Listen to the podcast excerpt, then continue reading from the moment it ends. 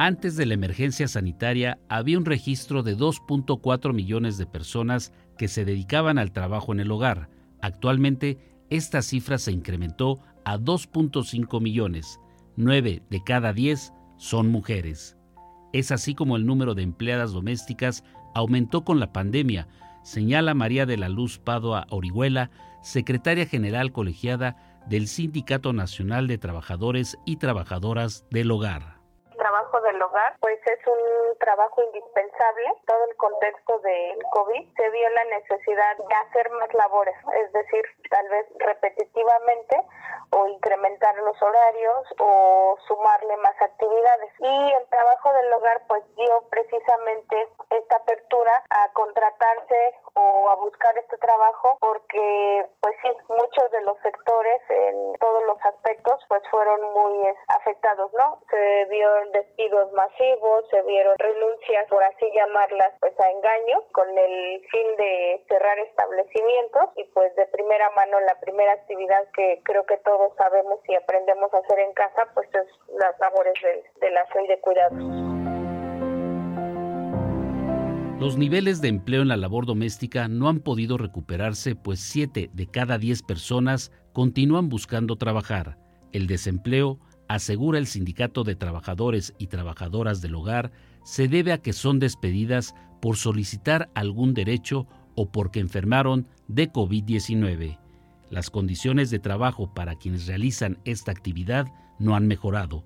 Por el contrario, tras la pandemia se han agudizado no hay un compromiso de las empleadoras para cumplir con las obligaciones a favor de este sector, denuncia María de la Luz Padua no han cambiado, tampoco han mejorado, por así decirlo, sino al contrario se ha visto pues más agudizado el tema, ¿no? Por un lado la resistencia de las personas empleadoras a querer cumplir con sus obligaciones, llámese profesionalización, brindar capacitación y formación en cuanto a la realización del trabajo, así como otorgar las herramientas y el equipo de protección para poder eh, trasladarse, contar con sanitizantes, cubrebocas de calidad así como al llegar a la casa, pues tener las herramientas necesarias para desarrollar las actividades. Pues sin duda también algo que ha sido muy relevante, pues el recorte de horas de trabajo, que eso también viene a, dar una apertura en el caso de, de las personas empleadoras, de permitir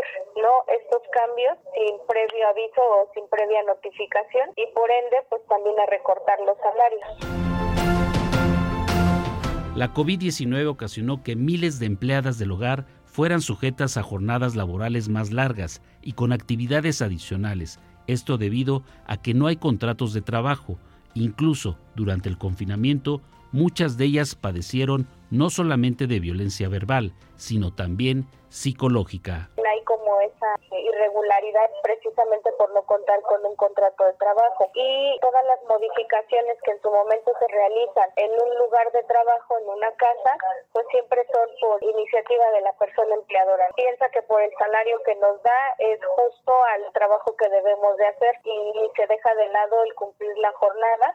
Y esto también fue una situación que puso en riesgo este, psicosocial y psicoemocional a las trabajadoras, porque incluso el hecho de que convivir todo el día o todos los días con todas las personas en casa también detonó un tema de violencia este, psicológica, ¿no? Incluso en algunas hasta verbal. O lo otro es que fuimos testigas de situaciones de violencia en la casa, ¿no? Este tema de la violencia intrafamiliar hacia los menores de edad y hacia adultos mayores, pues sí se agudizó y también a nosotras nos ponía en ese riesgo. Estar viendo, estar escuchando discusiones, peleas, crisis emocionales, pues también nos afectó de cierta manera.